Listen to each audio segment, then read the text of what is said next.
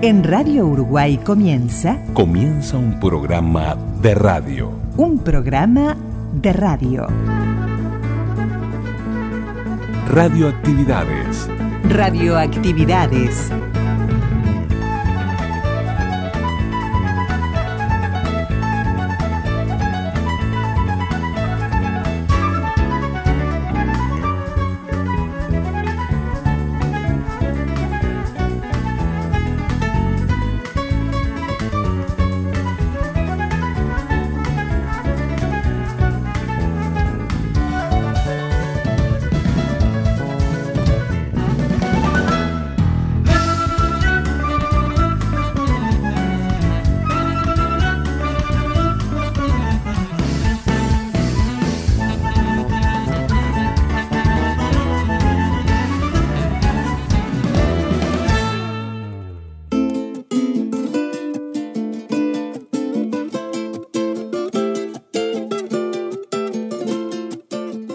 ¿Qué tal amigas y amigos de las radios públicas? Bienvenidos a Radio Uruguay, a Radio Cultura, bienvenidos a Radioactividades.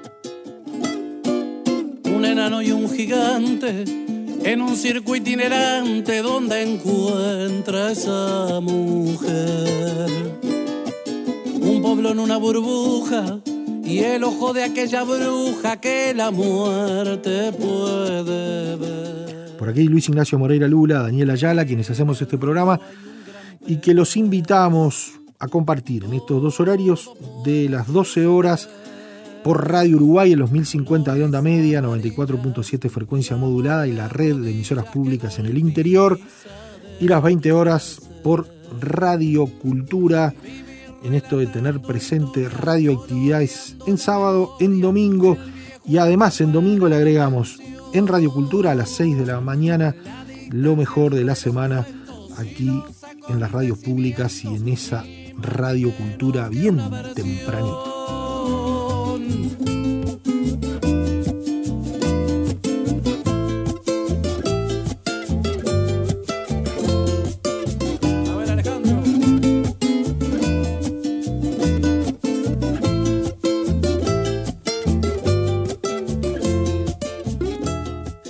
Y hoy, en este 17 de diciembre de 2023, tenemos dos temas, dos ejes temáticos para compartir con ustedes. Uno, la batalla del Río de la Plata, ubicándonos el 17 de diciembre en los inicios de la Segunda Guerra Mundial, presente el Uruguay, ¿no? Y, desde una perspectiva radial y de, lo que significó la repercusión, particularmente allí, Carve lo manejaba, también el espectador, y bueno, en esta en, este momento histórico que se vivía en un domingo, que además era un domingo de clásico, y, hay historias preciosas a contar, que ya hemos contado, pero que en este día tan especial no podemos dejar de tener presente. Y después un hecho importante que, que fue la cobertura del Mundial de Fútbol de Salón en México, en donde Uruguay trajo el vicecampeonato, pero que además mm, eh, una emisora del interior, CW33, la nueva radio de Florida, con Alejandro Balbiani, con Fernando Viera. Ambos fueron las voces que llevaron la emoción de, los distintos partidos de Uruguay, las alegrías y las tristezas, pero con, con, Uruguay presente y la radio presente, la única radio uruguaya que transmitió y bueno, lo tenemos bien a mano, tanto Alejandro Balbiani como a Fernando Viera y vamos a conversar con, todo lo que significó la transmisión del Mundial y también cómo se vive ¿no? un partido de fútbol de salón a través de la radio.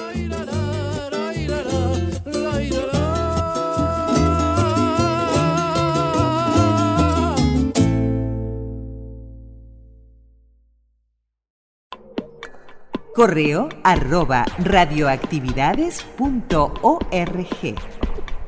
Facebook Radioactividades. Twitter, arroba reactividades. Arroba reactividades. Ayer estuvimos con Radio Educación de México hablando de los 99 años, pero esta vez es, tiene que ver con México, pero con Uruguay y con el deporte. Es el fútbol de salón presente, el, el mundial que se disputó en México y que la única emisora que estuvo allí presente, relatando, viviendo los partidos, fue CW33, la nueva radio de Florida. Además, uno de los pocos medios que transmitió en directo eh, para el resto de América. Eh, ellos nos van a contar. Ellos son Alejandro Balbiani, Fernando Viera, eh, gente querida ya de Florida, pero que además trabajan y tienen su trabajo periodístico en, en esta emisora de onda media de Florida, pero que fueron relator y comentarista de este Mundial de Fútbol de Salón. Así que las historias son de, Florida para el mundo y para México. Bueno, es un placer, este, Daniel. Eh, sinceramente, uno recién como que está bajando de todo lo que vivió muy emocionante porque uno se siente como parte de este deporte porque tiene allegado, lo practica, está en el rubro, lo cuenta a través de la radio.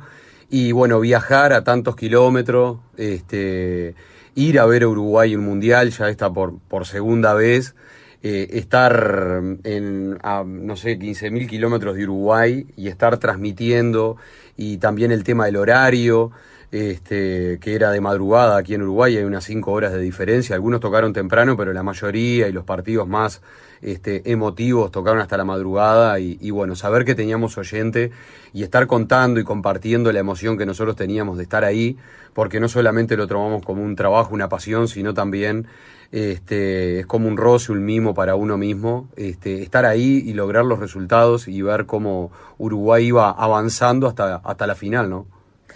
Alejandro. Bueno, la verdad que eh, hubo varias sensaciones, ¿no? Primero todo lo, que era la parte técnica, la parte de ir, transmitir, estar tan lejos, acercar a todos los uruguayos lo que era, y a los floridenses, el, campeonato de fútbol de salón, y después lo que se fue viviendo en el día a día, ¿no? Con Uruguay, que deportivamente comenzó pisando fuerte, este, como decíamos, un poco en el, en el relato del, partido con Colombia, que fuese el, más emotivo, más allá que la final tendría que haber sido la, capaz que el punto más alto, pero el partido semifinal ante Colombia, que es una de las potencias, fue eh, un punto muy, pero muy alto del campeonato. Y Uruguay ya comienza callando un estadio, ¿no? Ese primer partido ante México, la goleada 4-0 y plantándose como ya como un rival duro. Aldave, la tiene el Nico. Aguilar la saca con lado humano. Soportó el bombazo del número 10. El goleador. Ahí se cargó. Se cargó el zapato derecho. Y casi llega el primero de Uruguay, Alejandro. Bueno, la más cercana y ahí se viste con todo. ¿eh? El 1 se agiganta Aguilar después de lo que fue el zapatazo del 10 Ordoqui, el gran goleador eh, que en esta oportunidad pegó un zapatazo de derecha. Muy atento el arquero de México. Casi llega el primero celeste. Ahí la tiene Carrerito Ruggeri en sus manos. Tocando para Nico Ordoqui. La pone abajo de la suela. Juega rápidamente para. Bueno, después pasando por arriba a Bolivia, Canadá, a Estados Unidos mismo en cuartos de final y después lo que fue la locura de la semifinal, ¿no? ese partido con Colombia, con el empate faltando 40 segundos, la definición por penales, todo lo emotivo, la verdad que este, fue, fue una experiencia muy linda en todo sentido, ¿no? de poder este, vibrar con, con, con, la celeste y haciendo lo que a uno le apasiona, que es la radio. No te puedo creer, la pelota se fue afuera, no se fue afuera, y bueno, vamos de vuelta a otra ronda de penales, uno y uno, vale, ¿no? Ahí teníamos. Pero ojo, ojo que si la ataja Gaitán, estamos también en la final. Hay una más. Dale, dale Gaitán, dale. Una más. Una más. Si lo ataja Gaitán, señoras y señores, vamos a ver mucha presión. El estadio lleno de gente. Unas 500, 700 personas, lleno no, casi. Va, se prepara. Ahí está Gaitán, se mueve de un lado, pita el francés, tiró. ¡Uruguay más! ¡Uruguayo va! ¡Uruguayo va! ¡Uruguayo va! ¡Uruguayo va! ¡Uruguayo va! ¡Está Uruguay! Señoras y señores, festejamos con César. Uruguay no va. Uruguay, Simón. Un saludo para todos los peruanos que nos están filmando acá. Saludámoslo. Nos están sacando en vivo. Esto es Uruguay. Festejamos todo. Señoras y señores. Alejandro, hermano de la vida. Estamos en una final. Mañana no sé, pero ¿qué pasará? Estamos en una final Uruguay, Uruguay, Uruguay, Uruguay. Gracias a todos los que nos esperan. Allá nos saluda el Sopa. ¡Uruguay nomás! Uruguay enorme contra todo, contra todo Uruguay nomás. Uruguay a la final del mundo. Le erró el colombiano el tercero. Partidazo de la Celeste contra las potencias. Seguimos callando estadios. Seguimos achicando a los grandes de cualquier disciplina deportiva. Uruguay en el futsal también está lo más grande. Donde a veces no aparece el apoyo. Donde no aparece lo que es el respaldo. Pero el corazón es enorme. Uruguay se mete en la final del mundo. Yo los estuve escuchando y era difícil eh, separar en algunos momentos, o cómo ustedes los manejaban, sacar el hincha y, y meter al periodista y al que describe, ¿no? Porque eh, uno es imposible dividirse, ¿no? Eh, sí, es bastante complejo porque no solamente a los jugadores y cuerpo técnico y dirigentes los conocemos, sino que convivimos con ellos. Este, y en el caso mío, hasta con alguno he tenido la fortuna de jugar en el mismo equipo. Entonces, este, ver todo el sacrificio, este, ver muchas cosas también de uruguayos que estaban radicados en Canadá, en Estados Unidos, este, los mismos mexicanos que hinchaban por Uruguay. Entonces era este, bastante complejo. En un momento te empezás a meter en un embudo emocional y, y perdés el punto de la objetividad, como, como vos lo decís, Daniel. Sí, sentí al- algunos improperios contra los jueces. Ah, bueno, sí, sí, sí, sí, sí. sí. Este, porque, claro, lo que veíamos algunas veces. No, Sobre no- todo en la final.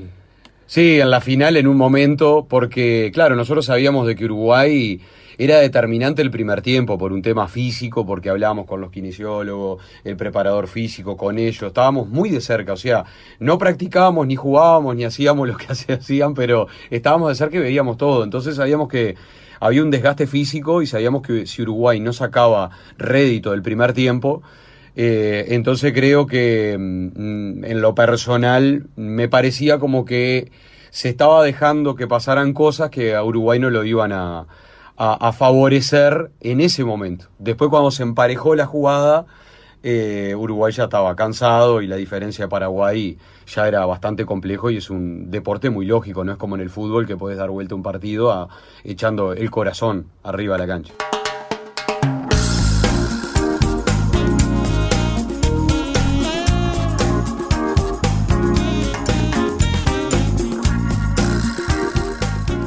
Mundial acuden varias, varias selecciones, México también segura, seguramente con mucha presencia, desde lo mediático, desde las coberturas que, que había de los partidos, el contacto con el resto de los periodistas, un poco cómo se dio y qué fue lo que, lo que fueron cultivando allí en el pasar de los días. Sí, eh, en ese sentido no, no, había como una cobertura muy grande de todos los países, ¿no? Nosotros, eh, colombianos eh, y poco más. Este, bueno, mexicanos obviamente, porque estaban, estaban allí, pero la transmisión oficial era, estaba manejada por colombianos. Este, fue algo que surgió del campeonato femenino del pasado año, ahí surge una, un contacto con la Asociación Mundial y los contratan para que ya estén en, lo que fue, este, este torneo pero no hubo una gran cobertura, ¿no? Como lo mismo que pasa por acá por Uruguay, ocurre también en otros lados. Este, por ejemplo, los paraguayos, que son potencia eh, en este deporte, no había este, gente cubriendo, transmitiendo. Más allá que la televisación tiene sus derechos y, y probablemente todos hayan este, compartido lo que era la transmisión oficial, a nivel radial, por ejemplo, estábamos nosotros solitos ahí en el, en el, en el palco oficial y, y casi hermanados con los poquitos periodistas que estamos en, en O sea que Uruguay. Uruguay y México presente. Uruguay, México y Colombia. Y Colombia. En ese sentido, en- a nivel de cobertura sí, este, y muchos después guiándose por las páginas oficiales. Hoy muchos van y sacan de, de las redes y por ahí más o menos se manejaba la información, aunque en ese sentido no, no, no fue, en comparación con el Mundial anterior, no, no fue el mejor manejo. El, año el Mundial pasado teníamos un, un alcance mucho más grande a toda la información de lo que iba ocurriendo y acá tenías como que ir golpeando varias puertas para enterarte de, de las distintas situaciones que iban ocurriendo, no solamente en Tecate, sino en Tijuana, que era la otra sede. Rápidamente hacia atrás, la mueve Uruguay. Va, se viene Valdave, va con todo, ¿eh? Bueno, gol. Llegó el primer gol.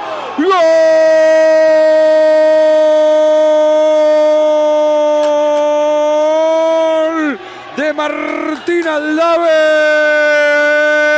Cuando faltan 8 segundos se vence el escudo. Una gran personal, la estábamos diciendo Alejandro, y definió con un puntín y se le escapó por los ñonca. Apareció el 20, apareció el de Jave, faltando 8 segundos para conquistar el gol uruguayo. El tan esperado y que él había trabajado y mucho para generar ese peligro sobre el arco mexicano. Apareció el Dave de puntín por abajo. Nada para hacer para Aguilar. El 1 a 0 de Uruguay que se va al descanso en ventaja el equipo Sí, celeste. ese es un tema que, que- que es por demás repetido, nosotros lo sentimos y lo vivimos, ¿no? Eh, la mayor parte de los medios, y sobre todo los capitalinos, que, que acamparan un poco la atención o más la atención, in- están invisibilizados los deportes llamados menores, entre comillas, y particularmente en este caso el futsal, que puede haber motivaciones políticas, algunas que, que- estén allí, pero subyace sí una, una cobertura casi exclusiva al fútbol, al fútbol profesional y sobre todo a Nacional y Peñarol, Peñarol y Nacional. Eh, eh, es, un, es un mal de, de los. y vamos a, a ponernos un poco en, primera persona, de, nosotros, ¿no? de, lo, lo, de lo que estamos en los medios de comunicación. Este, a veces de ir a buscar mucho más, este, de darle bolilla este, a lo- no, solamente a los deportes menores, sino lo vuelco a, distintas actividades que hay, a veces chicas y uno que no lo sensibiliza un poco, ¿no? Y en este caso, lo que llegaba a Montevideo iba digerido, ¿no? Este, hay que destacar un gran laburo que hizo Nicolás de León, de fútbol del Salón de Pando, que es el especialista en, esta disciplina deportiva, que le acercaba a los medios de, de la capital o a los medios poderosos, por decirlo de alguna manera, este, la información de lo que estaba pasando por allá, 15 kilómetros de Uruguay, ¿no? Con una selección celeste este, de un deporte menor, pero que estaba realmente defendiendo el, el país este, y bueno, nada más ni nada menos que llegando a la final del mundo. Algo ya lo dijiste, Fernando, pero ¿qué momentos así quedaron, y lo dijo Alejandro también con respecto a ese partido de Uruguay-Colombia, quizás, pero qué momentos te quedaron en el relato o en las retinas y en tu memoria de- de- del Mundial? Y me quedaron este, hablando adentro del, estadio, allí donde se, desarrolló la Copa del Mundo. Eh, me quedó cuando Uruguay jugó contra Estados Unidos, eh, que Harry Scott, eh, jugador de, Estados Unidos, nacido en, Montevideo, en el Prado, defendiendo a Estados Unidos, cantaba el himno de, de Uruguay. Después, en la final, ver este, a Nicolás Martínez, jugador de Canadá, también nacido en Uruguay, este, abrazando y, animando. Y después me quedo con este, varias caras de, de- bueno, de Pablo, de Hernán, este, que son amigos, este, y de los jugadores también que nos incluían en el, en, el parte de la delegación porque cantaban el himno, intercambiábamos mirada, este, eh, no- no- no- como que nos hacían cómplice este, y nos buscaban como motivación o como pidiendo disculpas en alguno, por ejemplo, la final este, de, este, con, con nosotros, que o sea, éramos un medio de radio que íbamos simplemente a contar lo que estaba pasando en un deporte, simplemente. Y a vos, Alejandro, desde otra perspectiva, más del comentario en la apoyatura de, de Fernando, que, que con más adrenalina, supuestamente. Los dos tenían, pero, pero Fernando con Yo más quedé sin voz. Sí, no, en, en el caso del último partido, que, que te lo comentaba anteriormente, eh, después con Nando, cuando nos pasaban el, el- el relato, decimos, qué desprolijo, le decía Fernando, ¿no?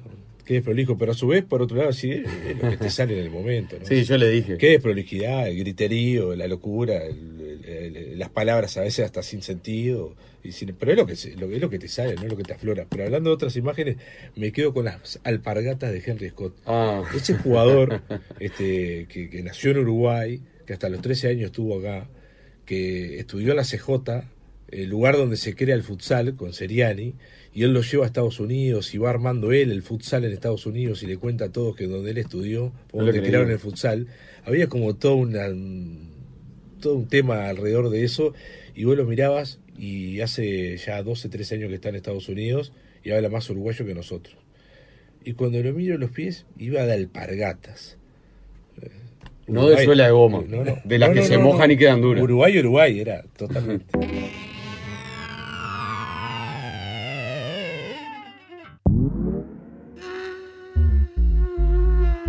expresarle la- las felicitaciones el- y, y el orgullo también, ¿no? que desde el interior, desde Florida, en donde además el fútbol, este, este deporte tiene mucho que ver porque el, equipo, el cuerpo técnico y, mucha gente que, rodeaba, y ustedes son parte también de esto, ¿no? Fernando, vos como jugador.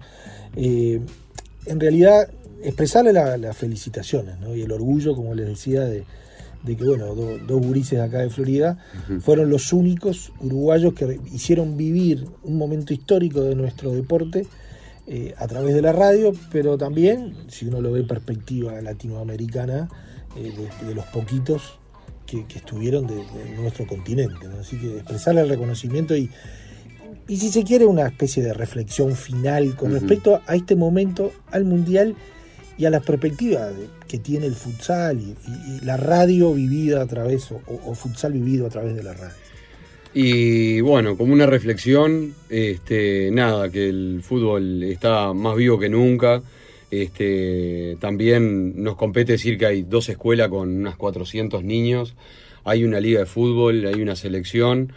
Y, nada, que mm, ya estamos pensando en el próximo mundial. Todo arrancó como un sueño porque la otra vez que habíamos ido a Argentina, eh, nunca nos imaginamos ir a un mundial este, mezclando la pasión, dos pasiones como el fútbol de salón y la radio. Eh, después este que era un poco más lejos y tenía otros costos, como escuché en la primera nota de la hacías Alejandro que lo contaba, acá se consigue la publicidad, se va a cobrar, se arma el texto, este, muy casero, muy artesanal. Y nada, ya estamos pensando en el otro. Y todo es simplemente, como reflexión, es sumar un granito de arena para este deporte hermoso que nos ha dado tanta alegría. Este, y bueno, y tristeza también porque como es todo deporte, ¿no? Uno pasa más triste que feliz porque se gana una... Uno solo gana nada más, pero se ganan muchas cosas, en experiencia, en capacitación, nos trajimos muchísimas cosas de este último viaje, este, no solamente futbolístico, sino amistades, este, aprendizaje, este, cultura también al país que fuimos, que vimos muchísimas cosas, pero este, nada más es que darle como un shock eléctrico a este deporte hermoso, el cual nos apasiona y al cual pensamos que, que creemos que con estas pequeñas cosas se mantiene o por lo menos crece un poquito.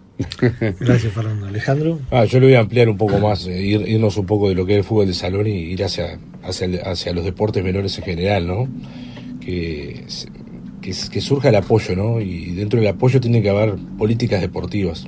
Y esto no me meto en un gobierno u otro, ¿no? Porque esto lo, veo que es general, trasciende este, los años y los gobiernos, ¿no? Debe haber una política deportiva y un apoyo correspondiente a, la, a las distintas disciplinas, que se valore el esfuerzo que se realiza para, para que un equipo eh, vaya a defender a Uruguay a, a, cualquier parte del mundo, ¿no?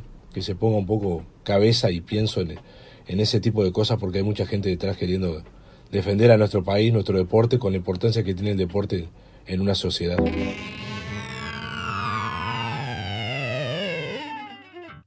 El saludo a toda la gente que nos hizo el aguante durante toda esta semana, en la mañana, en la noche, en la madrugada, en la tarde, en cuando usted nos escuchaba y estaba prendido el mundial. El fútbol de salón está más vivo que nunca el saludo para toda la gente que nos siguió de todo, de diferentes países a la grande del interior, como lo marcó la historia. Les digo buenas noches desde acá, desde México.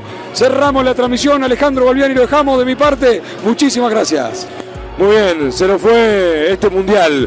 Una nueva experiencia. Paraguay campeón del mundo. Una vez más, el equipo paraguayo acostumbrado a estar en estas definiciones, con un plantel profesional. Mucha ventaja sobre el nuestro, pero sin duda que estaba la expectativa y la esperanza de que Uruguay se pudiera llevar la Copa del Mundo. No se dio, distintos factores nos negaron lo que es el título, pero vamos a quedarnos con lo positivo. Lo que nos dieron nuestros muchachos, la alegría de ayer, movilizar a el país, que hablara del fútbol de salón, que hablara de Uruguay, que hablara de esta disciplina deportiva, que nuevamente estuviéramos eh, en titulares que lo que respecta a una selección uruguaya, bueno, nuevamente lo más alto de una contienda eh, mundialista. Y no es fácil, somos chiquititos, pero a veces tan grandes.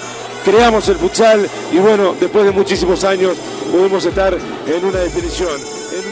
Eran Fernando Viera y Alejandro Balbiani en Radio Activa.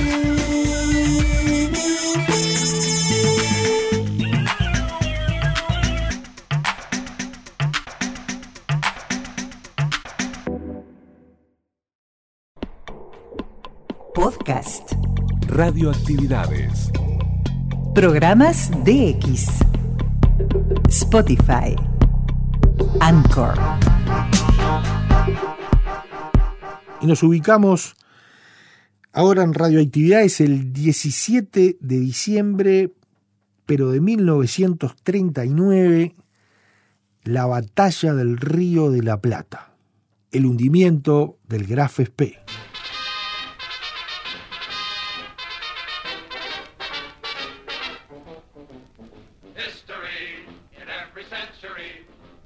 El 26 de septiembre de 1939, los acorazados alemanes Deutschland y Graf Spee recibieron la orden de comenzar las hostilidades contra la navegación comercial aliada.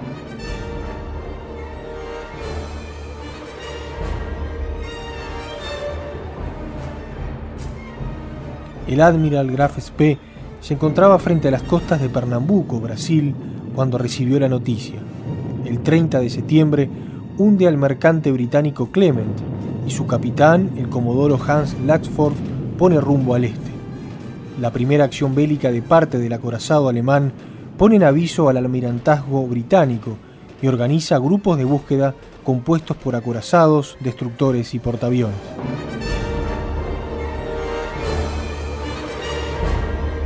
El Graf Spee hundía el 7 de octubre al mercante Ashlea, el 17 a Lutzmann, el 22 al Trebañón, más tarde en el Océano Índico, el 15 de noviembre, hunde al Africa Shell.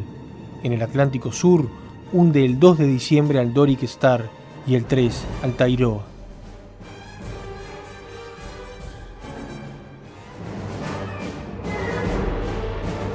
Se decide cambiar la zona de operaciones al Río de la Plata, encontrándose con su buque de abastecimiento y el 7 de diciembre hunde a su último barco, el Streon Yacht, camino del Río de la Plata.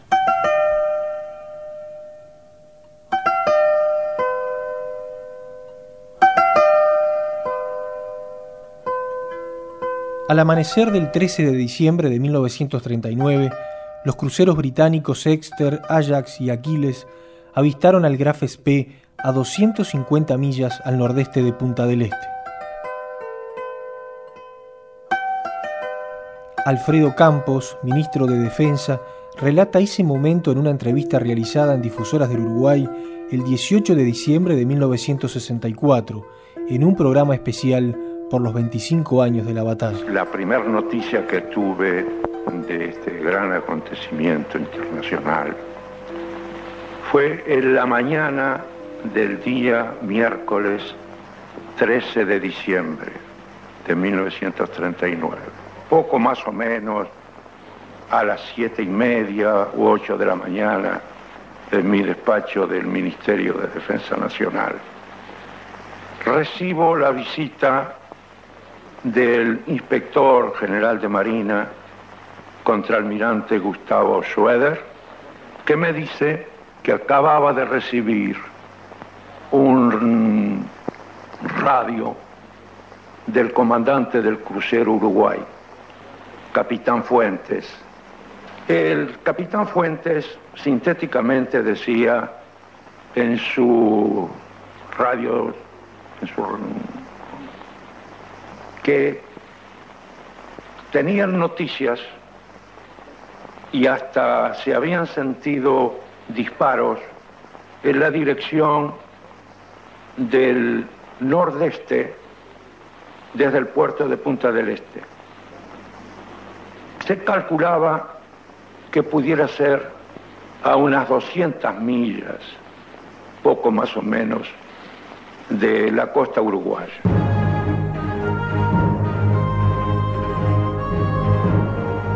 El comodoro Harwood decidió interceptarlo y dividió su fuerza en dos grupos, el Exeter por una parte y el Ajax y el Aquiles por otro. Evidentemente, en nuestro país no había una idea ni siquiera aproximada de lo que podía ser un episodio guerrero durante la Segunda Guerra Mundial. De modo que cuando se produce la batalla del Río de la Plata, la llamada históricamente batalla del Río de la Plata, hubo en la población nuestra una verdadera conmoción. Sobre todo a partir del momento en que se le dio al Graf Spee una espera ¿no? de 72 horas para que determinara lo que fuera a ser. Pero tenía que abandonar las aguas jurisdiccionales uruguayas, dentro de las cuales estaba, y tenía que alejarse de acá, pasar lo que pasara. Entonces en las radios empezaron a circular, como también las hubo en la prensa, las versiones más dispares, ¿no? Eh, que había tres acorazados, porque estaban los dos que habían participado en la batalla con el Exeter, que había sido declarado fuera de, fuera de carrera, digamos, pero había un tercer acorazado que creo que se llamaba Campbellland, que estaba a la espera para entrar en apoyo de esos dos que habían quedado ahí frente al Graf Spee, mal heridos, pero todavía sobrevivientes.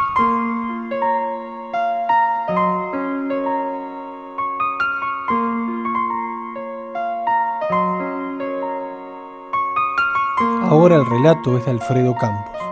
Se le dio la orden de inmediato de que levara anclas y de acuerdo con su misión de patrullaje pasara al límite de nuestras aguas territoriales y se informara y fuera lo que decimos los soldados al ruido del cañón.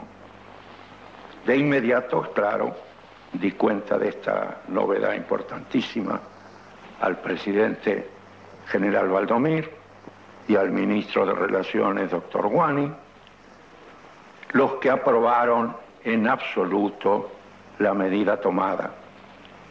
Y quedamos un poco a la expectativa de los sucesos que pudieran desarrollarse después. Desde luego, esos sucesos vinieron en una casi nerviosa cantidad de radiogramas pasados en el día, dando cuenta de que el crucero había entrado más tarde, porque esto ocurría eh, a las 8 de la mañana, había entrado más tarde al sector donde se estaba ya desarrollando el combate. Los beligerantes le hicieron saber al crucero nuestro que se encontraba dentro de una línea peligrosa. Y aunque no muy contentos los alumnos de la Escuela Naval, que se les presentaba inopinadamente el programa nunca pensado de encontrarse en una batalla naval en el Río de la Plata, el crucero se retiró y se puso a la expectativa, pero dentro de los límites jurisdiccionales.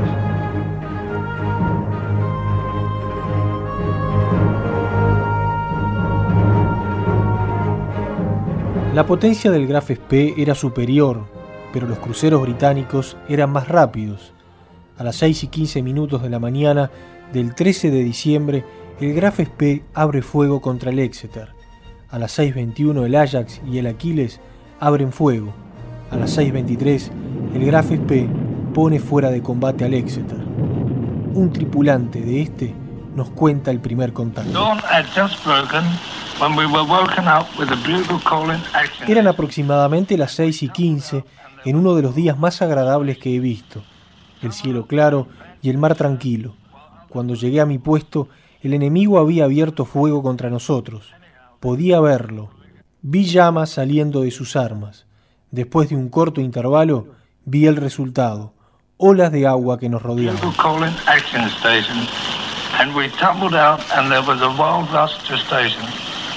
Some of us were in pants and shirts, while others were in overalls, because a few of the fellas sleep in these. El relato es nuevamente del ministro de Defensa de entonces, Alfredo Campos. El combate se fue desarrollando en aguas no territoriales, pero los acontecimientos hicieron que se viniera hasta la isla de Lobos, donde ya allí sí se estaba dentro de la jurisdicción de nuestro país. Y se terminó el combate a la tarde, ya a la altura de la isla de Flores, con el crucero Exeter muy averiado, que tomó rumbo a las Malvinas, eh, los otros dos barcos siguiéndolos, siguiendo al Grafespé hasta el puerto de Montevideo casi.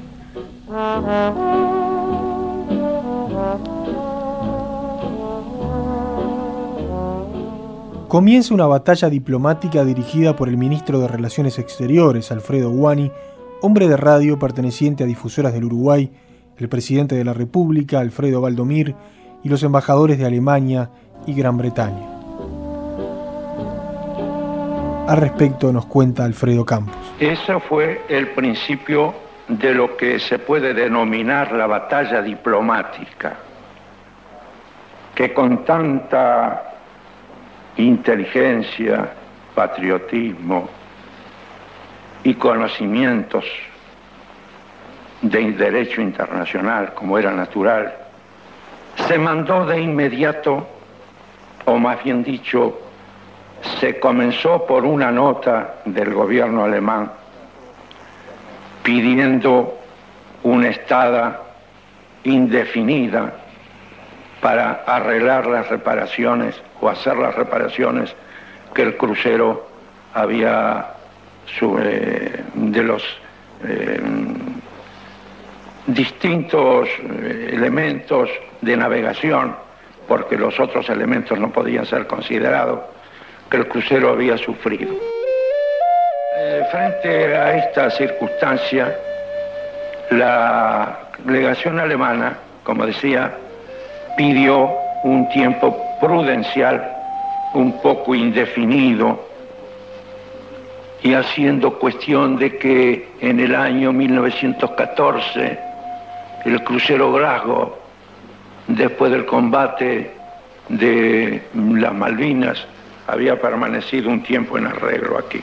A la vez que la legación alemana pedía tiempo suficiente para arreglar los desperfectos del barco, el, ministro, entonces eran ministros, no eran embajadas, el ministro de Francia, Monsieur Gentil, pedía el cumplimiento de las 24 horas y el ministro de Inglaterra, eh, Drake, también pedía el cumplimiento de las 24 horas.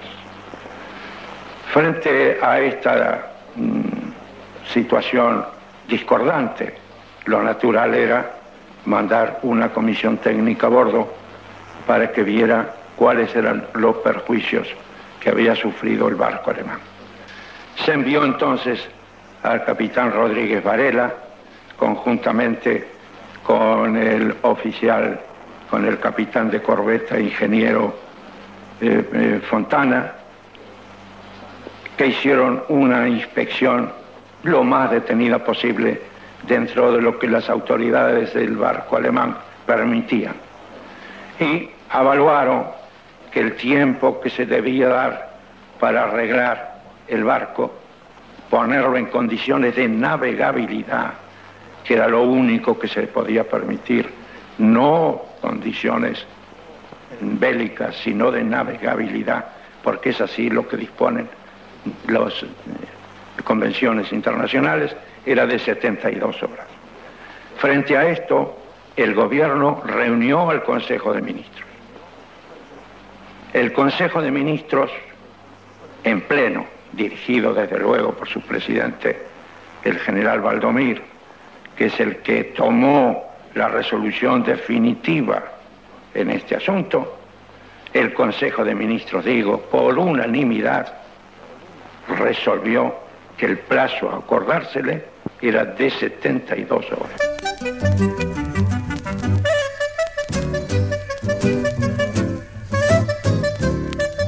naturalmente todo el pueblo uruguayo seguía los acontecimientos a través de la radio, siendo Radio Carve la que dio la primicia del desenlace final. Lo que sí recuerdo nítidamente es que Radio Carve, en la media tarde de ese día, que era un domingo, tremendamente caluroso, ¿no? aseguró, y lo aseguró Fontaina, Raúl, que los alemanes iban a volar el navío, lo iban a volar.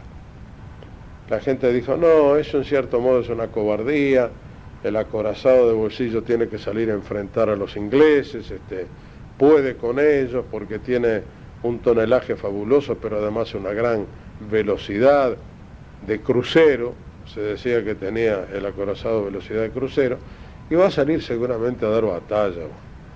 Eso es una expectativa fenomenal durante todo ese día. Lo que no fue un inconveniente para que se llenara el Estadio Centenario, porque esa tarde jugaban Nacional y Peñarol. Peñarol perdió por goleada, no recuerdo bien si fueron cuatro o cinco goles. No hay que olvidarse que era el momento de la máquina aquella fabulosa de Luis Ernesto Castro, Choca, Tilio García, Porte y Zapirain. Y cuando llegó el resultado del estadio, este, empezaron las cachadas clásicas, ese, ese día las cachadas hacia los hinchas de Peñarol, pero la gente del estadio casi casi se dirigió hacia la costa, ¿no? Vino hacia la Rambla Sur para, para ver si efectivamente se producía la, la voladura.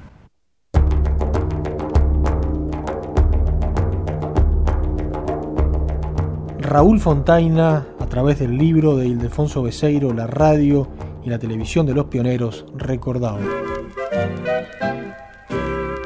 El día 12 de diciembre llego yo a la radio, que estaba en donde se levantó luego el cine Eliseo. Así, para ponerme al frente de los noticieros que preocupaban esencialmente a toda la radiotelefonía. Se sabía ya sobre el papel dramático que les tocaría interpretar porque la guerra nos iba a involucrar. Nosotros en Carve habíamos tomado partido, dando noticia y comentarios, si usted quiere, tendenciosos a favor de los aliados. Esto lo digo con mucho placer, de manera que por diciembre estábamos haciendo mucho, mucho, mucho. Ese día de mi cuento veo a dos señores muy ceremoniosos que bajaban por las escaleras de la radio. Yo no los conocía, pero me saludaron.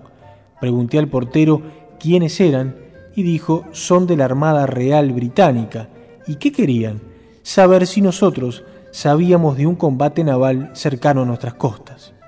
Por ese entonces sabíamos que por estos mares estaba merodeando un buque alemán, fuentemente artillado que sería el Admiral von Gell, y luego supimos que era el von Spee. Me llamó la atención aquella pregunta de los ingleses. Bajé corriendo para reencontrarlos porque siempre entendí que un periodista tiene que ser como un clérigo para dar una noticia. Una noticia cierta, no una simple primicia a confirmar. Para nosotros el Yel estaba llevándose buques aliados al fondo del mar, pero ignorábamos la presencia del Spee. Alcancé a los ingleses para saber qué más conocían, pero nada. Les prometí que les informaría yo. Si la Armada Británica quiere alguna información, yo se las daré, confirmada. Ahí comenzamos a rastrear, llamando telefónicamente primero al Chui.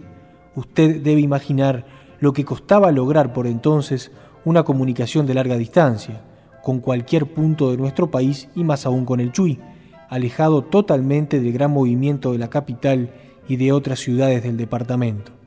En el Chuy no sabían nada. Conseguimos comunicarnos con la fortaleza de Santa Teresa, pero fracasamos también.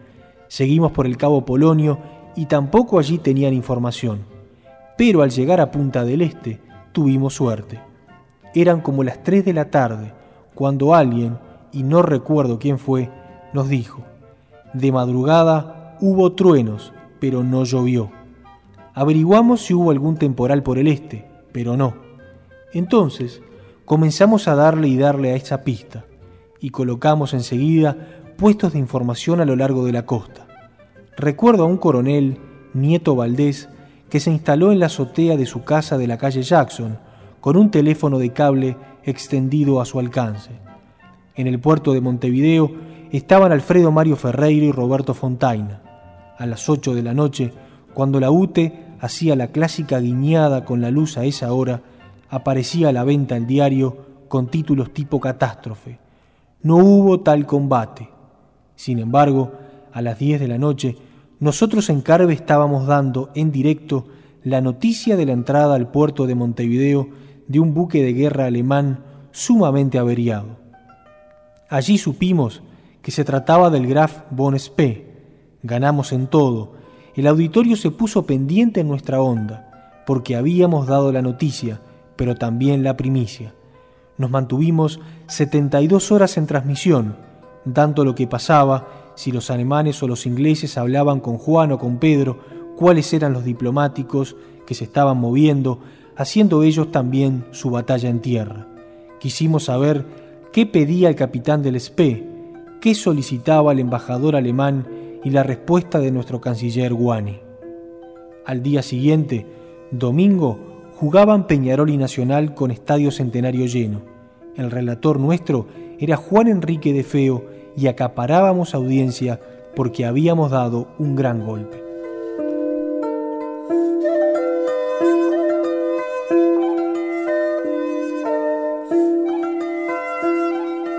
Nosotros sabíamos ya el destino final del Graf Spee, porque entrando en la radio, en la mañana del 17, en la escalera de los encuentros, me topo con un señor a quien no conocía y me dijo ser el representante de la agencia Avas, francesa de noticias. En realidad, era de agencia ANSA, alemana, y no de Avas, que pasó posteriormente a ser la hoy conocida agencia France Press. Vos, fulano, no digo el nombre porque era nazi. ¿Qué pasa? Me respondió inteligiblemente. A las ocho. ¿Cómo? Bajó de la escalera y lo tomé del brazo. Sí, a las ocho. Enseguida me di cuenta de que era la hora clave para la salida del Bon Spee. Así es que corrí al estudio y jadeante frente al micrófono largué la noticia a De Feo que precisamente estaba transmitiendo el Partido Nacional Peñarol. De Feo masculló este está loco, y se negó a repetir la noticia durante el partido. Pensaba que yo estaba obsesionado por la primicia y reiteradamente se negaba a informar, pese a que por línea interna le exigía salir al aire. Está bien, si te negas a darla, te corto la transmisión y la doy yo. Así fue como De Feo la dio a las 3 de la tarde, cuando faltaban cinco horas para la tragedia final con el hundimiento del buque. Y todo el mundo, aquel que estaba en el estadio y hasta el presidente arquitecto Alfredo Valdomir se dirigieron a la fortaleza del cerro, esperando ver desde allí la voladura que yo estaba anunciando. Se me reprochó el lanzar una noticia de esa magnitud, sin tener confirmación absoluta, pero les dije, a veces hay que ser crédulo si se tiene un solo principio de confirmación. El hombre de la agencia ANSA tenía por qué saberlo ya que estuvo todo el tiempo en contacto con el embajador alemán y el capitán del acorazado. Además, el coronel Nieto me pasó el dato. Hay humos por el este. Parece que llegan buques franceses e ingleses, lo que luego fue desmentido. A las 20 en punto, tomé el micrófono sobreexcitado y lancé la noticia. En estos momentos, ¡boom! ¡Burum, boom! ¡Boom, boom! Lo hice con la boca, agregando, sí señores, en estos momentos está explotando la Santa Bárbara del Graf Spee.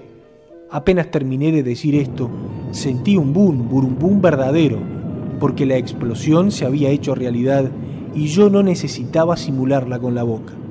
Nunca quedó claro cómo fue que yo escuché la explosión verdadera 20 segundos después de que ocurriera realmente.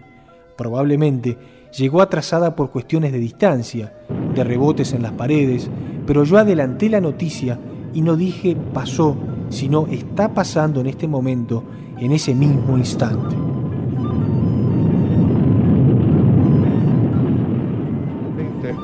En punto se vio el incendio que terminó con, una historia de, de, acorazado pirata, como era este, el Graf Spee.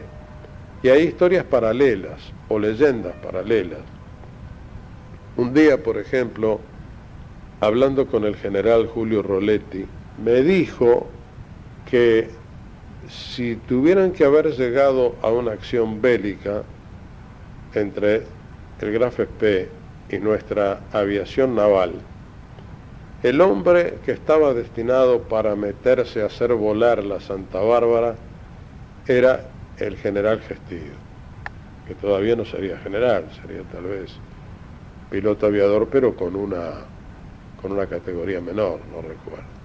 Gestido se había ofrecido a ser el hombre que, que volara esa nave de guerra.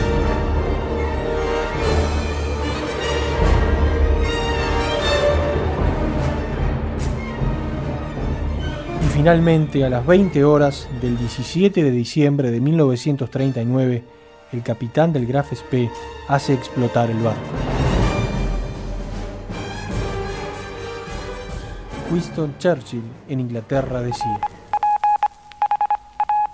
Ladies and gentlemen, the news which has come from Montevideo has been received with thanks. Damas y caballeros, las noticias que han llegado desde Montevideo han sido recibidas con agradecimiento en nuestra isla y con abierta satisfacción en la gran parte del mundo.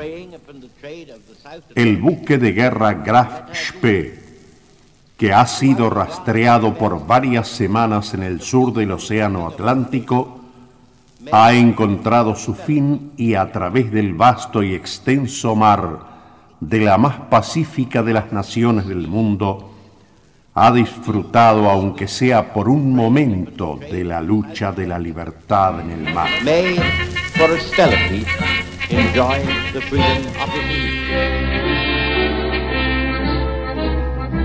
Vor der Kaserne, vor dem großen Tor, stand eine Laterne und steht sie noch davor. So wollen wir uns da wiedersehen, bei der Laterne wollen wir stehen, wie einst Lili Marleen, wie einst Lili Marleen.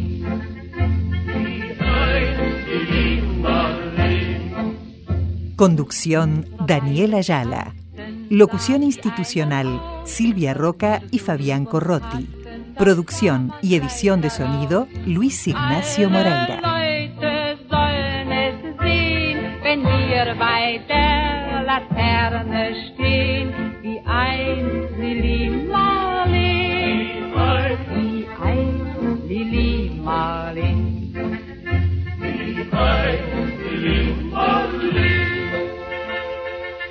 Y así llegamos al final de un programa más de radioactividades en este domingo 17 de diciembre del 2023. Queda pocos programas para terminar, cuatro, dos fines de semana.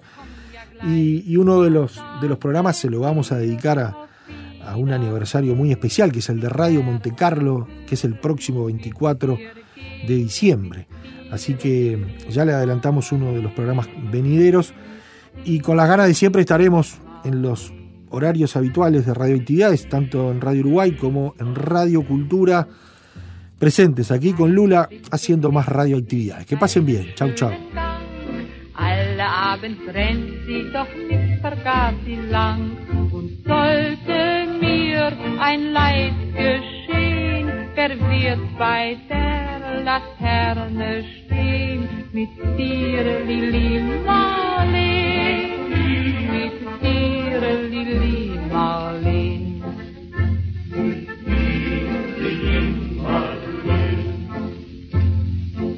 Aus dem stillen Raume, aus der Erde Grund, hebt mich wie im Traume dein verliebter Mund. Wenn sich die späten Nebel drehen, werd ich bei der Laterne stehen, wie einst Lili